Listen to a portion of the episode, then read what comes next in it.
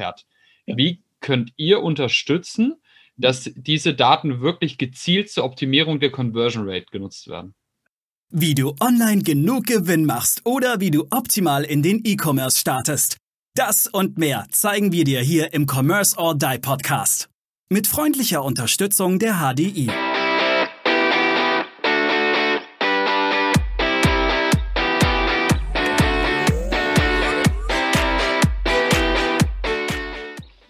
Liebe Zuhörerinnen und Zuhörer, willkommen zurück bei Commerce or Die Online. Heute mit unserem neuen Co-Host Nils. Sag mal Hallo.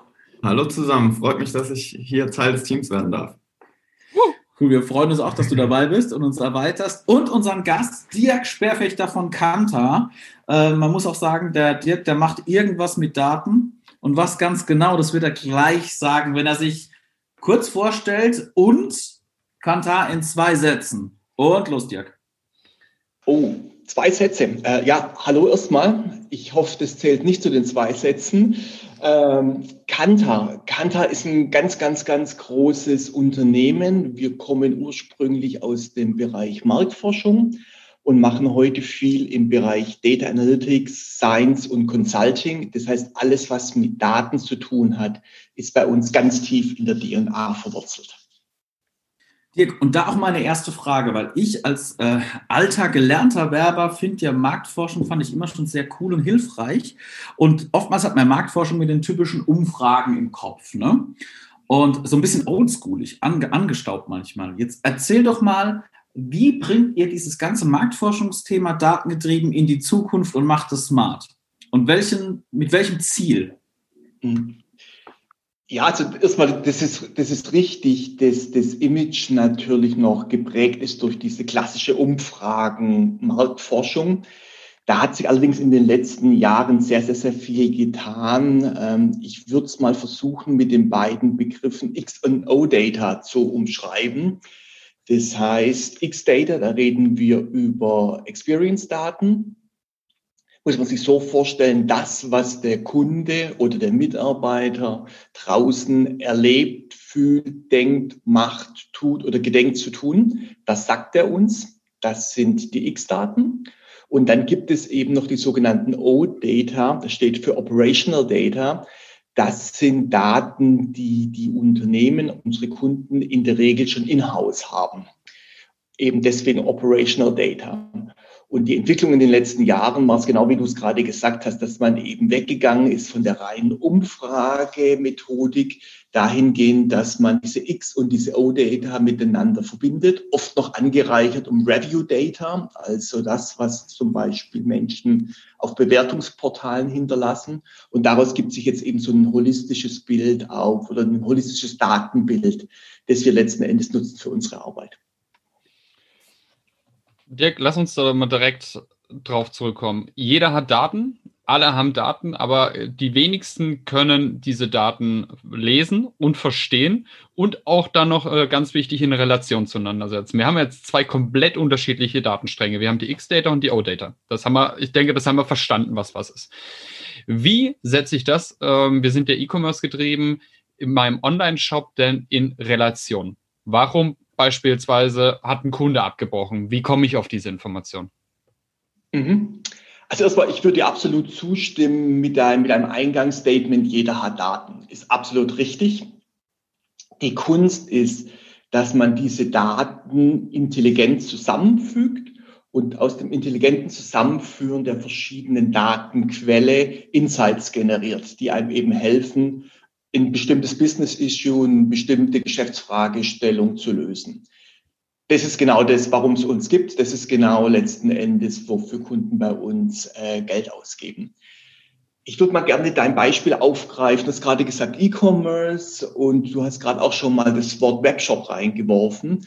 Äh, wenn ich mal bei dem Beispiel bleibe, das ist ähm, ein gutes Beispiel, weil das ist in der Tat eine Fragestellung, die oft vorkommt bei uns dass eben Kunden zu uns kommen und sagen, wir würden gerne unseren Webshop optimieren. Und wenn man dann ja. spricht, dann stellt sich oft raus, dass Webshop optimieren heißt, wir wollen die Zahl der Warenkorbabbrecher reduzieren, mhm. also die Conversion Rate optimieren.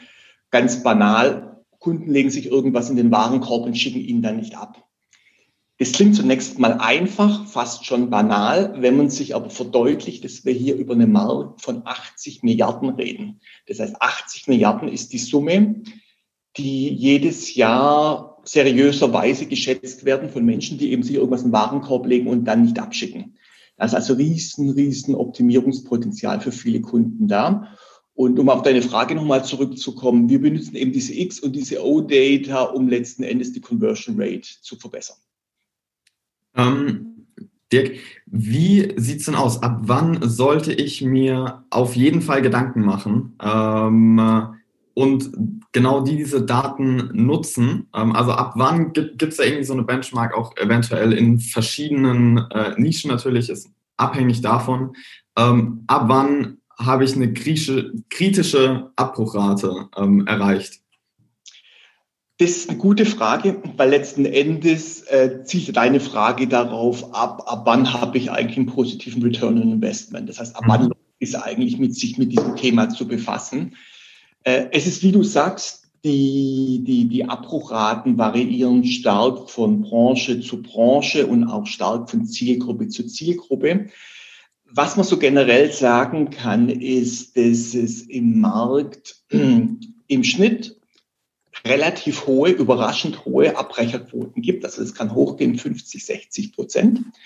Was wir aus der täglichen Arbeit wissen, ist, dass es sich so ab 20, 25 Prozent lohnt, über das Thema nachzudenken, ob man nicht eben geeignete Maßnahmen zur Verbesserung des Shops ergreifen will, weil sich dadurch eben in signifikante Return on Investment einstellt. Wenn man mal irgendwann so in Richtung 10, 15 Prozent unterwegs ist, dann hat man sicherlich schon sehr viel erreicht. Okay. Dazu jetzt ganz konkret, äh, Dirk, weil das sagen ja viele, aufgrund von Daten verbessern wir die Conversion Rate, sprich durch Heatmaps oder durch ähm, Tracking durch, durch das Scroll-Tracking. Tracking.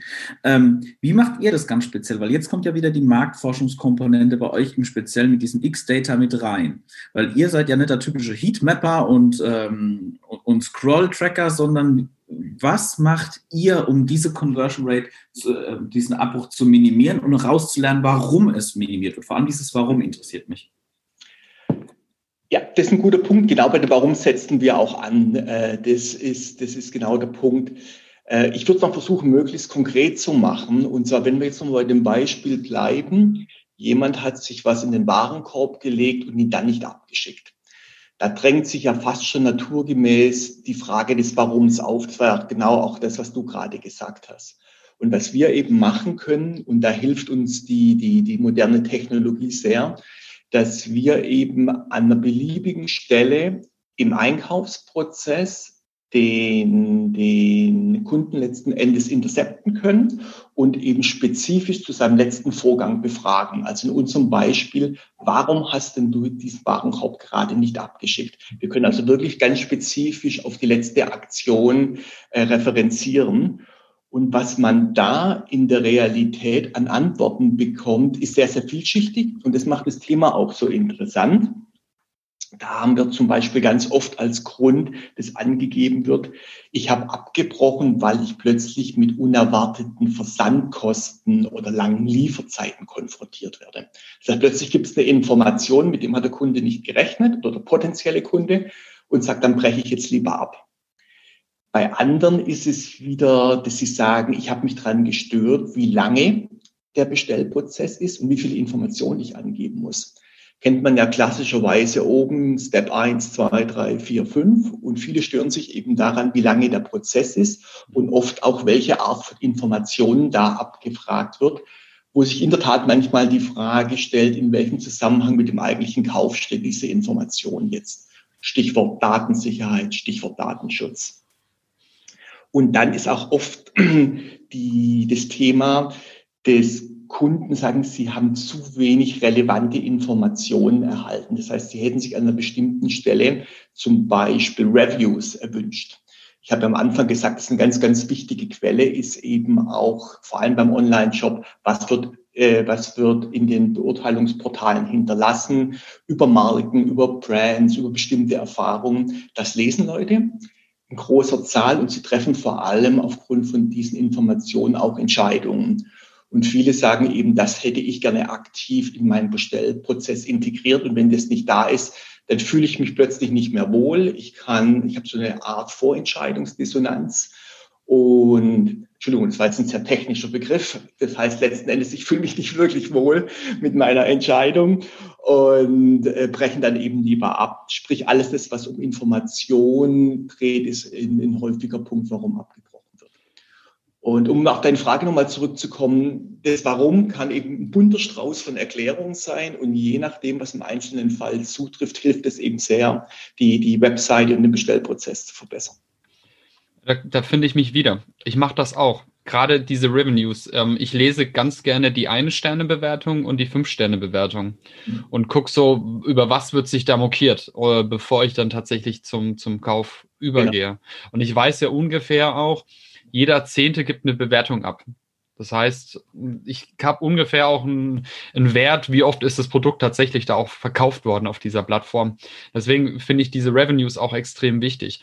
Und was du eben sagst, das sind sich viele nicht bewusst. Wir, wir predigen es ja auch immer wieder. Eine Conversion Rate Erhöhung von zwei auf vier Prozent bedeutet, ich verdopple meinen Umsatz im Shop.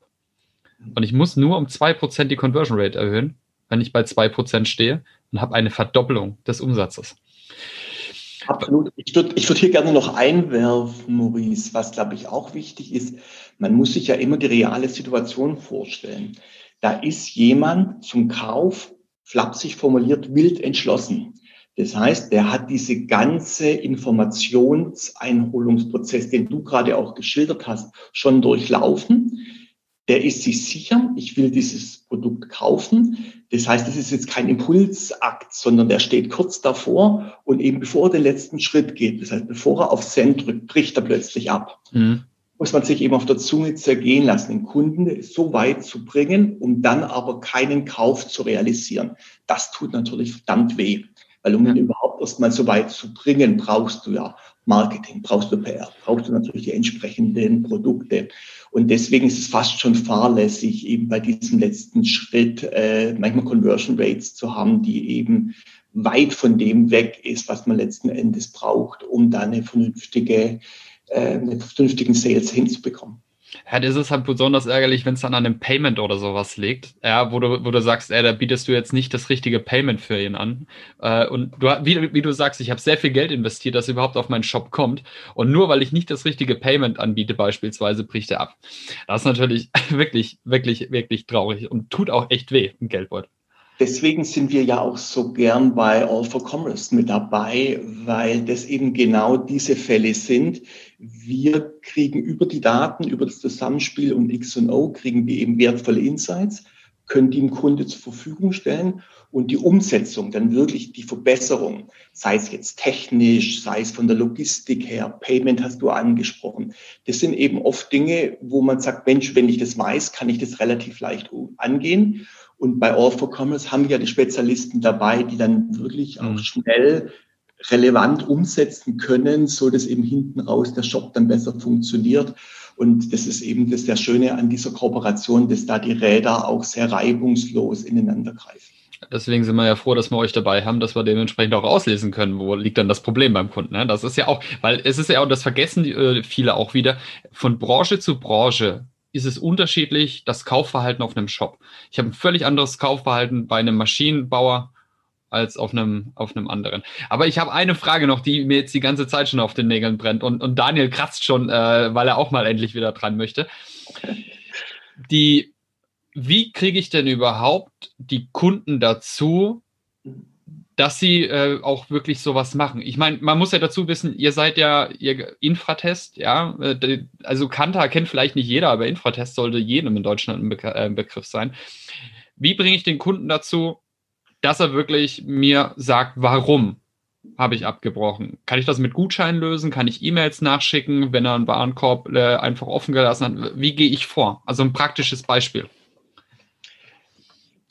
Was du angesprochen hast, geht alles letzten Endes geht deine Frage zurück auf die sogenannten Response Rates, sprich, wie viele Leute machen denn eigentlich mit? Und da gibt eben das Instrumentarium, das wir haben, einiges her. Ähm, auch nochmal konkretes Beispiel, wenn wir jetzt in den B2B-Bereich zum Beispiel schauen, weil du ihn gerade angesprochen hast, das ist an der Regel so, dass wir über sehr, sehr wenige Kunden reden, die da überhaupt los in Frage kommen. Und dann sind eben klassischerweise die Responsraten auch relativ niedrig. Und damit musst du letzten Endes um jedes Interview in diesem Bereich kämpfen. Und das kann man zum Beispiel dadurch machen, dass man die die, den Intercept, also die eigentliche Befragung, sehr stark personalisiert. Da würde ich gerne wieder den Begriff der X&O-Data gebrauchen. Dadurch, dass wir ja schon relativ viel wissen über den Kunden, bevor wir ihn befragen, können wir natürlich diese Informationen dann auch in der Ansprache im Interview verwenden. Sprich, hallo Herr Mayer, freut uns sehr, dass Sie hier sind. Allerdings ist es schade, dass Sie gerade den Warenkorb nicht abgeschickt haben, weil wir haben gesehen, dass Sie dies und jenes gemacht haben. Sprich, wir benutzen die Informationen, die wir schon haben, personalisieren dadurch die Ansprache. Und das löst natürlich bei demjenigen, der uns diese Antworten, dieses Warum beantworten soll, das aus, was wir wollen. Sprich, oh, da ist jemand wirklich an meiner Meinung interessiert. Mhm. Da will jemand verbessern. Das ist keine anonyme Umfrage, sondern da ist jemand eben, wie ich es gerade gesagt habe, an meinem Feedback interessiert. Und das treibt natürlich die Responsraten nach oben. Mhm. Ja. Also den Kunden in den Mittelpunkt stellen. Den Kunden absolut mitstellen und eben Personalisierung. Wir reden ja immer vom Zeitalter der Hyperpersonalisierung, was absolut richtig ist weil wir schlicht und einfach in der Lage sind, eben über diese Daten, die uns zur Verfügung stehen, heute eben sehr stark zu personalisieren und wirklich auf das Individuum auch runterzugehen und damit eben auch diese eins zu eins Beziehung letzten Endes für uns zu nutzen, für unsere Zwecke. Dirk, du bist ja gerade schon darauf eingegangen, was sind häufige Gründe für, für einen Abbruch? Ähm, lässt sich da aus all eurer Info, ähm, die ihr bisher gesammelt habt, lässt sich da sagen, was ist so dieser Nummer eins Punkt, ähm, den jeder Shop ähm, optimieren sollte oder die Top 3? Ähm, lässt, sich, lässt sich das so festmachen? Äh, ja, also der Top 1 Grund, der wäre schwer, weil wie gesagt, das variiert von mhm. Branche, Branche, von Zielgruppe zu Zielgruppe. Aber was man, glaube ich, so an groben Rubriken zusammenfassen kann, ist A, Lieferzeiten beziehungsweise Versandkosten ein großer Punkt. Dann alles, was sich um Informationen dreht, beziehungsweise fehlende Informationen, sei es Produktbewertungen oder auch Produktbeschreibungen oder Bedienungsanleitungen auf der Seite. Und der letzte große Punkt ist, ähm, ich würde es mal umschreiben mit Wettbewerb beziehungsweise auch offline. Das heißt, wenn jemand an einer bestimmten Stelle abbricht und wir ihn befragen, ist oft sehr, sehr spannend, dass wir die Antwort bekommen, ich habe mich entschieden, eben nicht auf dieser Seite, sondern beim Wettbewerb zu kaufen. Und spätestens an der Stelle drängt sich natürlich die Frage auf, warum, was ist denn beim Wettbewerber besser? Und oft ist eben auch so, er nimmt nur beim Wettbewerb etwas anderes wahr. Das muss gar nichts mit der Realität zu tun haben. Aber wenn er in dem Moment denkt, nee, beim Wettbewerber ist es besser, billiger, schneller, was auch immer. Da breche ich lieber ab und gehe darüber. Das ist natürlich eine ganz, ganz, ganz wertvolle Information. Und auch, um auf deine Frage einzugehen, Nils, das ist eben letzten Endes auch für unsere Kunden extrem hilfreich bei der Optimierung, wenn wir sagen können, übrigens 82 Prozent eurer Kunden vergleichen eure Seite mit X, Y oder Z Wettbewerber. Mhm und glauben, dass dies für jene Sachen besser ist. Das ist ja letzten Endes wie ein Drehbuch auch für die Verbesserung der eigenen Seite. Ja, 100 Prozent. Und es ist auch eine Information, die wir dann oft an euch weitergeben und ihr dann darauf eben ansetzt und sagt, ja, verstehe, wenn das der Wettbewerber ist und wenn das letzten Endes die Zielgröße ist, dann müssen wir machen A, B, C, D. Mhm. Dirk, mal eine ganz ketzerische Frage. Ähm, die Sachen, die du eben genannt hast, die ich rauskriege um die Umfrage. Zwei Punkte. Ähm, Kriege ich das nicht sowieso raus, wenn ich zum Beispiel meinen Shop habe und mache so ein, so einen szenario-bedingten Rundgang ne, mit so ein paar Fragen, äh, dass ich zum Beispiel kriege, ah, hier hätte ich mir jetzt, äh, hier hätte ich mir ähm, Bewertungen gewünscht, hier hätte ich ein anderes Payment-Verfahren gewünscht. Das ist die eine Frage. Kriege ich das nicht sowieso raus, wenn ich äh, anstatt ein großes System einfach mal 5000 Euro in die Hand nehme und zehn Leute mal so praktisch äh, szenariobedingt befrage? Frage eins. Wo ist da euer Mehrwert, dass ich direkt mitgeben kann? Weil wenn ich auf so generalistische Sachen zurückkomme, wie mir fehlen Bewertungen oder mir fehlen äh, die Lieferzeit. Ich glaube, da brauche ich kein großes System. Wo habt ihr A den Mehrwert? Und B, kann ich so eine Umfrage nicht einfach nur mit SurveyMonkey machen, mal zwischenrein, mal selber gebastelt. Mhm. Ähm, wo ist euer ganz spezifischer Mehrwert darin, wer sagt, nein, es macht Sinn, dass man so eine Software wie von Kantar laufen lässt mhm. und die Daten matcht, diese Personalisierung, die du genannt hast. Bühne frei für dich. Ich würde mal mit der zweiten Frage anfangen. Ja, du kannst es selber machen. Würden wir dir es empfehlen? Bedingt. Warum? Es gibt in dem Bereich, und du hast das Wort Plattform gerade schon angesprochen, gibt sehr, sehr viele verschiedene Anbieter. Wenn man es quick and dirty machen will, dann spricht überhaupt nichts dagegen, dass man es selber macht. Da ist sicherlich zu berücksichtigen Punkte wie Datensicherheit, da ist sicherlich auch Sachen zu berücksichtigen wie Datenschutz, weil es da einfach Unterschiede gibt. Und das ist natürlich vor dem Hintergrund DSGVO und ein paar andere Gesetzgebungen ein Punkt, den man definitiv nicht auf die leichte Schulter nehmen sollte. Dadurch, dass wir das relativ häufig machen, können wir da gut beraten, auf welche Punkte man eben Acht geben, nicht nur soll, sondern eben muss, schlicht und einfach, weil es auch gesetzliche Regelungen gibt. Der nächste Punkt, den du angesprochen hast, nach dem Mehrwert. Eine einfache Survey kann jeder, wenn es in den Bereich geht, dass man dieses Warum besser verstehen will. Das heißt, auch andere Datenquellen mit der Survey verbinden will. Dann wird's trickreicher und zwar trickreicher, A, was die Plattform angeht. Ich hatte ja eingangs mal erwähnt, wir arbeiten mit verschiedenen Providern zusammen, sehr, sehr gerne und sehr, sehr viel mit Qualtrics. Einfach weil wir mittlerweile technologisch in der Lage sind, sehr, sehr viele Dinge auf dieser Plattform zu realisieren, muss man sich so vorstellen, dann würde nicht nur die eigentliche Survey auf der Plattform laufen, sondern auch die Ergebnisdarstellung, also das Dashboarding kann auf der Plattform stattfinden, die, die Zusammenführung mit den X-Daten, aber auch sowas wie statistische Analysen, sowas auch wie Textanalysen, weil häufig fragt man ja auch offene Fragen. Und das, was dann eben zurückkam, kann man per Textanalyse und Sentimentanalyse auf der Plattform darstellen. Man kann auch sehr viel machen im Bereich Predict. Das heißt nicht nur, was macht der Kunde jetzt, sondern was gedenkt er eben auch zu tun in Zukunft. Und alles das kann man eben heute technologisch mit, mit, mit mit äh, Plattformen, die dazu technisch in der Lage sind, eben umsetzen, zum Beispiel eben Qualtrics. Und der letzte Punkt nach dem, nach dem Mehrwert, den du angesprochen hast. Wir können dadurch, dass wir diese verschiedenen Datenquellen zusammenbringen, natürlich auch eine andere Analysetiefe bereitstellen. Das heißt, dann geht es nicht nur darum, 82 Prozent haben dies oder jenes gesagt, sondern wir können dir auch sagen, wer sind denn die 82 Prozent? Zum Beispiel, was die Soziodemografie angeht. Alter, Geschlecht, Region, USW. Das ist schon mal ein erster Punkt. Und der nächste ist eben, dass man noch viel tiefer gehen kann, auch in den Bereich, was sind denn Erwartungen, was sind denn Bedürfnisse, was sind denn Hoffnungen. Das heißt, man hat dann eine andere Analysetiefe, wo der eigentliche Mehrwert dann erst reinkommt, was die Verbesserung der Seite angeht. Ganz grob gesagt. Ja.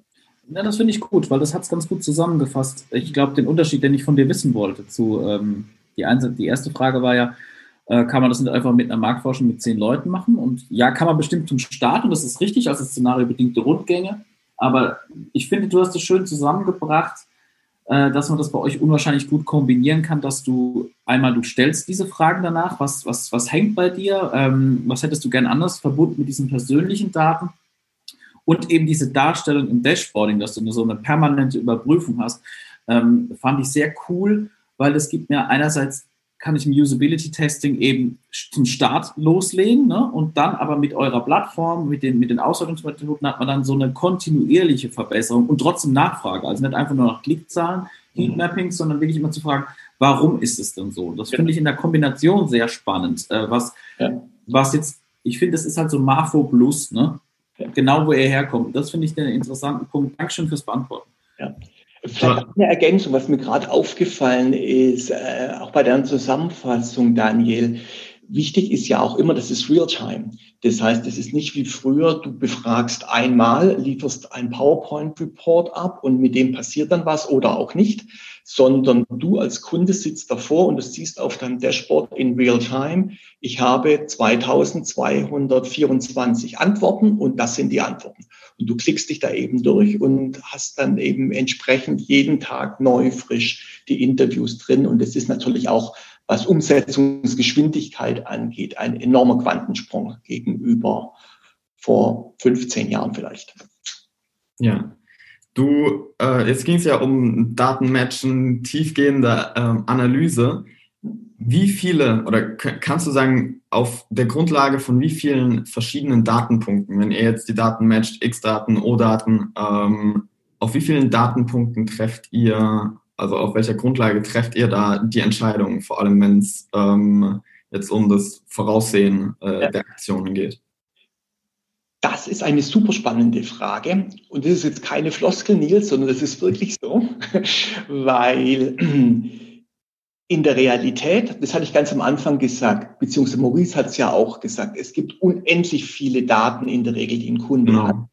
Und die Kunst besteht darin, aus dieser Datenmenge diejenigen rauszufiltern, die einem Insights bieten, sprich die irgendwas erklären, ganz vereinfacht gesagt. Und ohne jetzt zu tief in mathematisch-statistische Tiefen abzudriften, es gibt eben Verfahren, in dem du, ganz platt gesagt, diese Daten in einen Topf schmeißt und schaust, was beeinflusst was. Das heißt, wo sind Zusammenhänge und wie stark sind diese Zusammenhänge?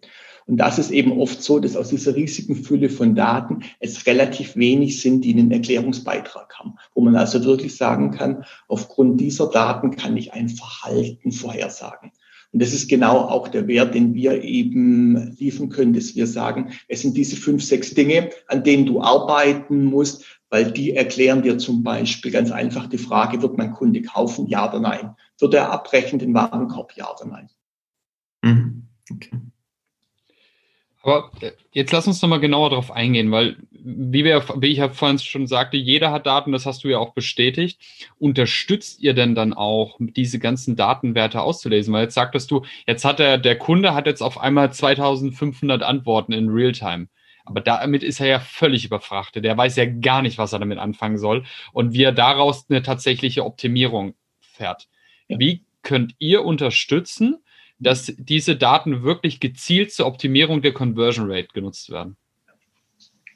Ich glaube, was da wichtig ist, ist über das, was wir jetzt reden, ist ja, sage ich mal, das, was alles denkbar ist in diesem Bereich.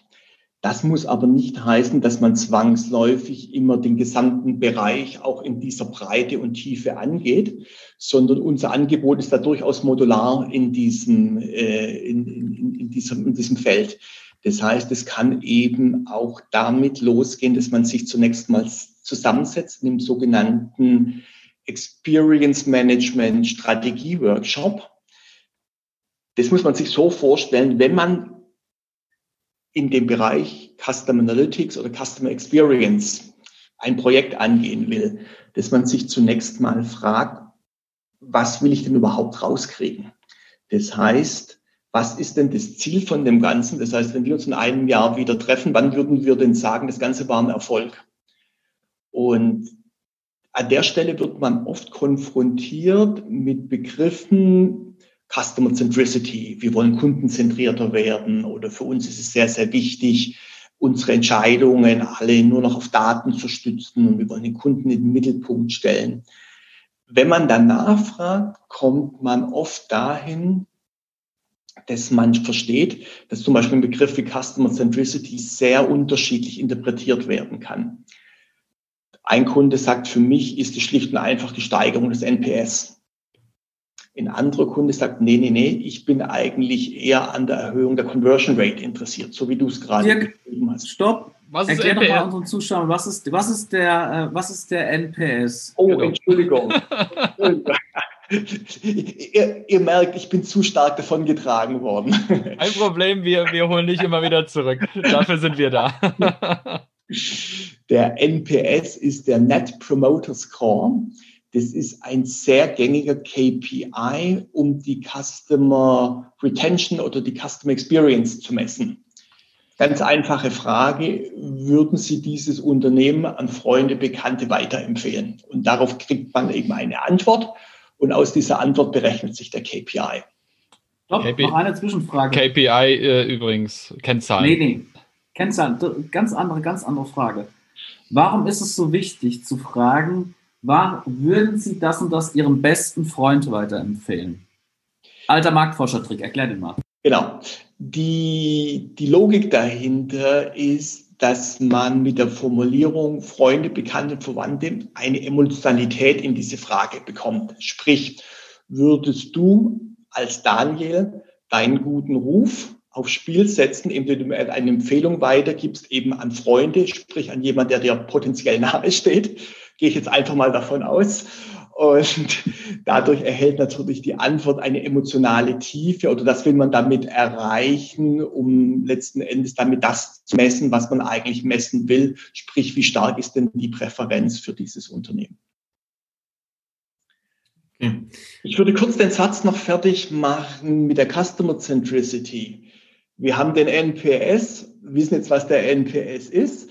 Und was wir eben in diesem Strategie-Workshop letzten Endes machen, ist, dass wir mit dem Kunden sprechen, was soll denn bei so einem Projekt rauskommen? Ist es der NPS oder sind es eben andere Kennzahlen, die man verbessern will? Weil da oft in der Realität sich eben zeigt, dass es zunächst mal wichtig ist, dass man sich auf ein gemeinsames Ziel verständigt. Und in dem Moment, wo das gemeinsame Ziel festgelegt ist und man die, die, das Unternehmen dahinter auch vereinen kann, dann kann man eben an die Umsetzung gehen. Okay, ähm, ich habe eine letzte Frage noch ähm, äh, an dich, Dirk. Und zwar, ab welcher Größe macht denn eure Dienstleistung Sinn? Ähm, nehmen wir jetzt mal äh, mich. Ich habe jetzt zwar keinen Online-Shop, aber nehmen wir mal an, ähm, ich habe einen Online-Shop, bin 20 Jahre alt ähm, aktuell und ähm, habe fünf Mitarbeiter. Und lohnt sich da so diese tiefgehende Dienstleistung, ähm, die ihr anbietet? Oder sagt ihr, dafür müssen, müssen erstmal ein paar Multimillionenumsätze ähm, her, dass, dass ihr euch überhaupt über dieses Thema Gedanken machen solltet? Ja, also klares Nein, es müssten keine Multimillionen her, sondern es ist definitiv so, dass unser Angebot auch schon im vierstelligen Bereich anfängt weil ich ja vorher schon erwähnt hatte, das ist modular. Und modular ja. heißt eben ein Workshop, den wir dringend empfehlen würden, zum Beispiel zu einem System-Audit oder zu einem Data-Audit, sprich, welche Daten sind überhaupt verfügbar.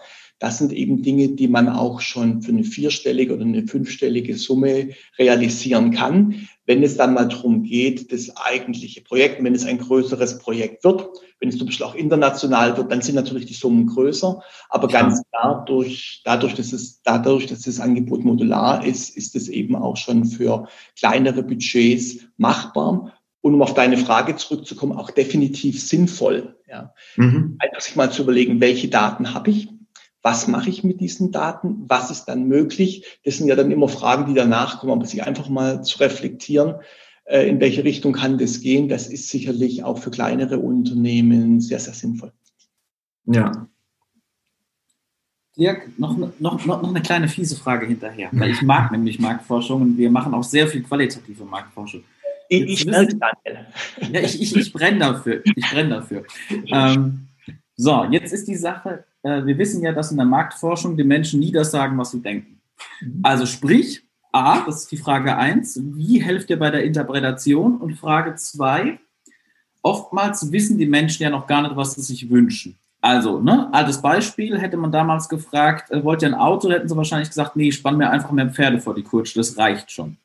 Das heißt im Endeffekt, wiefern helft ihr mit den Daten nicht nur, sagen, nicht nur zu sagen, hey, pass auf, das haben sich die Kunden, das wünschen sich die meisten der Kunden, weil das führt ja oftmals, es kann, manchmal ist es ja überhaupt gar kein Firmenerfolg, sondern wie helft ihr bei der Interpretation äh, dieser Ergebnisse. Jetzt kommt ja zu der Datenanalyse wieder euer, euer marktforscherisches Know-how der Abstraktion dazu. Wie helft ihr da? Weil wenn ich nur Daten habe, dann treffe ich eine Entscheidung, dann merke ich am Schluss, so geil war das ja gar nicht. Mhm.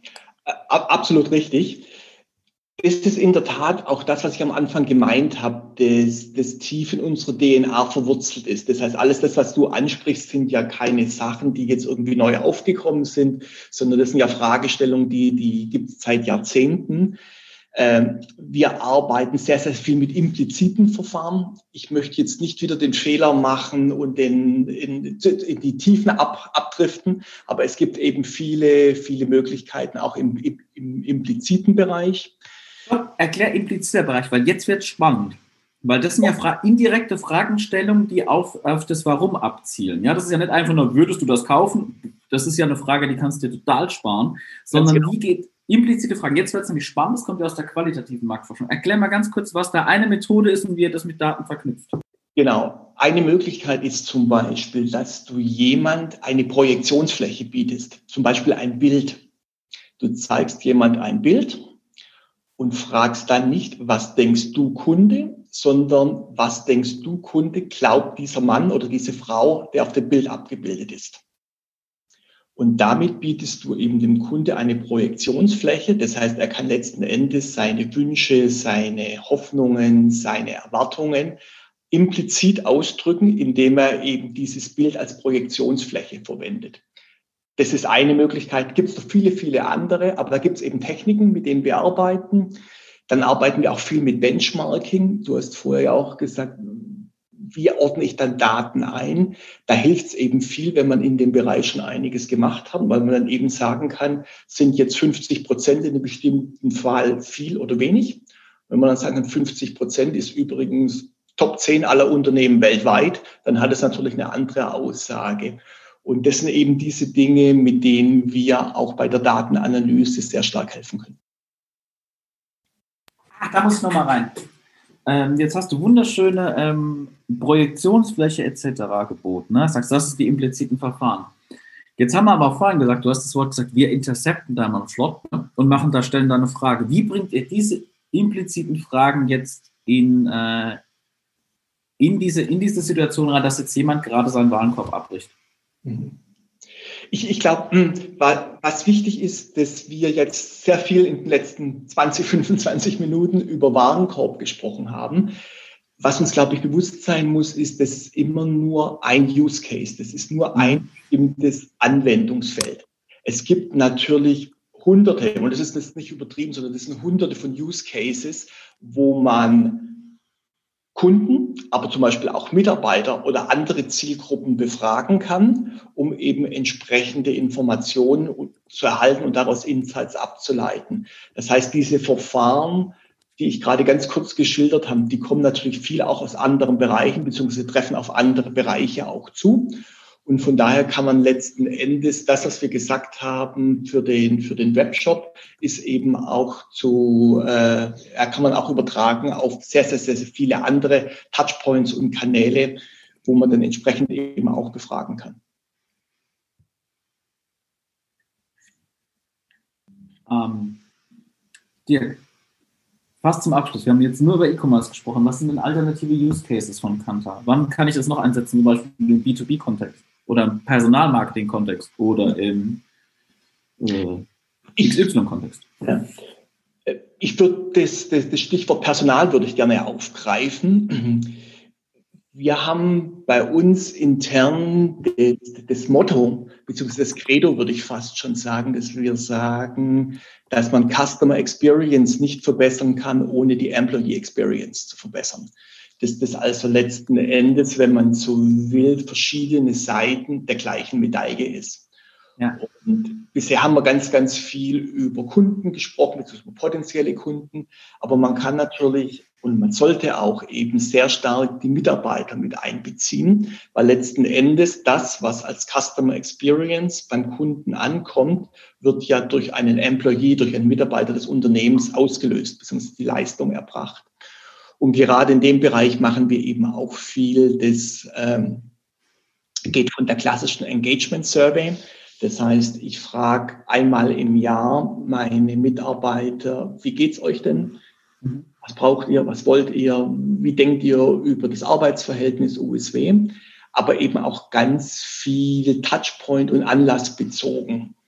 Ähm, Beispiel, man rollt innerhalb des Unternehmens eine neue Software aus und ich will als, als IT-Abteilung, die dafür verantwortlich ist, wissen, wie gut oder schlecht kommen eigentlich die Mitarbeiter mit der neuen Software zurande.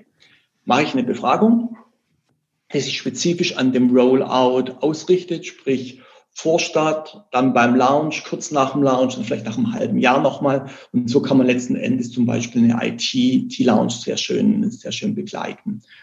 Oder ich frage natürlich neue Mitarbeiter nach dem Onboarding. Nils hat ja vorher erzählt, dass sie, dass sie heftig einstellen. Da frage ich dann halt einfach mal so nach drei Monaten und sechs Monaten und neun Monaten, wie ist denn das Engagement? Wie ist die Motivation? Was brauchst denn du eigentlich? Das sind also auch Themen, auch wie wir vorher gesagt haben, Großunternehmen, kleine Unternehmen.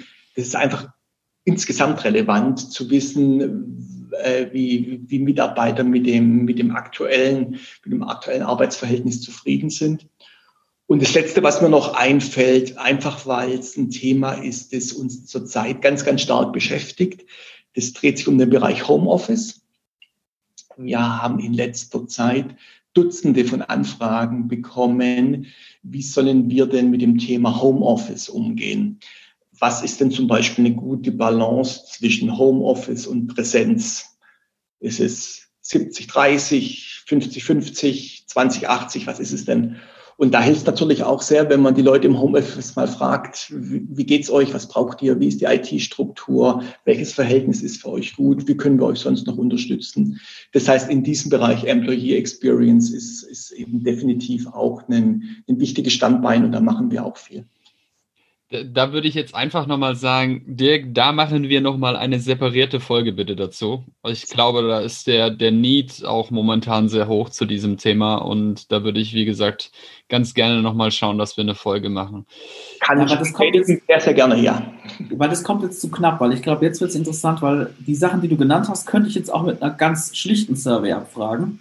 Und ich würde dann gerne in der nächsten Folge wir mit, mit dir reingehen, was ist da der Mehrwert von euch? Also auch wieder implizite Verfahren, weil wenn du Mitarbeiter fragst, was brauchen sie, ist ja die zweifelsfreie Antwort mehr. Yeah. Ähm, mehr Geld, mehr Zeit, mehr Freiheit. Ist es das wirklich? Weil oftmals kriegt man heraus, das ist ja gar nicht der richtige Warum-Trigger-Point. Und ich glaube, das wäre spannend, in der zweiten Staffel reinzugehen und sagen, jetzt haben wir Commerce betrachtet, jetzt schauen wir mal Mitarbeiter-Engagement an und wie man da diese ganzen impliziten Verfahren ringt. Weil ich glaube, das ist auch nochmal richtig richtig geil für unsere Leute, das zu hören. Ähm, und darf, darf, ich die nächste Folge gleich anteasern? Ja, gerne. Tu es, los. Auf, raus mit. Employee Experience. Ja, du fragst die Menschen, wie du gerade gesagt hast, einfach mal ganz direkt, wie zufrieden seid ihr mit dem Arbeitsverhältnis? Und dann würde ich jetzt hier noch einmal das Thema X&O-Data einwerfen was du als Unternehmen ja hast, ist natürlich die Information, was verdient denn ein bestimmter Mitarbeiter? Wenn du das korrelierst, um auch nochmal auf die, auf die Frage von Nils vorher einzugehen, welche Daten kann man denn in Verbindung setzen? Du schaust dir einfach an, wie zufrieden ist der Mitarbeiter und was verdient er. Da wirst du einen wunderbaren Zusammenhang bekommen, und zwar einen Zusammenhang, der, ich will es jetzt nicht spoilern, aber wo man eben sieht, dass ja, am Anfang ist es so, du kannst mit mehr Geld Motivation erzeugen, nur die Kurve bricht sehr früh ab. Ich sage jetzt den Betrag nicht, aber der Betrag ist deutlich niedriger, als man normalerweise denkt. Das heißt, du kannst mit einem Mehr an Gehalt gar kein Mehr an Motivation oder Zufriedenheit erzeugen, sondern die Kurve wird dann irgendwann, und dieses irgendwann ist eben sehr früh, sehr, sehr flach. Äh, wissen ja viele auch nicht. Es ist ja ein Hygienefaktor, das Gehalt und eben kein Motivationsfaktor. Einfach mal reingespoilert in die nächste Folge, aber lasst uns das bitte, weil wir schweifen jetzt tatsächlich denk, sehr stark schon in die Folge. Ich denke aber, das war ein, ich denke, das war ein cooles Schlusswort, dass, es, dass wir das weiter verbinden, weil das ist, wie du sagst, Dirk, Geld ist wie Drogen. Man möchte immer mehr und wird schnell satt davon. Das heißt, wie kriegen wir denn jetzt mit, mit, mit Marktforschung, mit datengetriebener Marktforschung eigentlich das raus, was unsere Mitarbeiter wirklich antreibt. Weil oftmals ist Geld, aber wie du sagst, Geld ist ebbt ab. Du musst immer weiter hinterher werfen. Und Manchmal zerstörst du Motivation. Und jetzt kommt's. Wir gehen das nächste Mal darauf an, wie kann man die Mitarbeitermotivation hochhalten, datengetrieben, intrinsisch, um mehr Punkte zu finden, beispielsweise damit die Leute über Jahre fit bleiben bei dir und Bock haben auf dich. Und in diesem Sinne würde ich nämlich auch gerne die Folge heute abschließen. Und ähm, liebe Zuhörerinnen und Zuhörer, wenn ihr Bock habt äh, zu hören, jetzt nicht nur, wie man datengetriebene, quali qualitative Marktforschung machen kann, um den Shop zu erweitern, sondern auch, jetzt gehen wir mal einen Schritt zurück an euch, alle euch Unternehmerinnen und Unternehmer, wie man eure Mitarbeiter wirklich bei, ne, ich will nicht sagen bei Stange hält, sondern motiviert hält über Geld hinaus und wie man das rauskriegt, datengetrieben, mit Marktforschungsmethoden, auch die, die auf psychologischen Kriterien bestimmen, dann schaut das nächste Mal und hört das nächste Mal wieder rein, wenn Dirk hier mit uns am Start ist.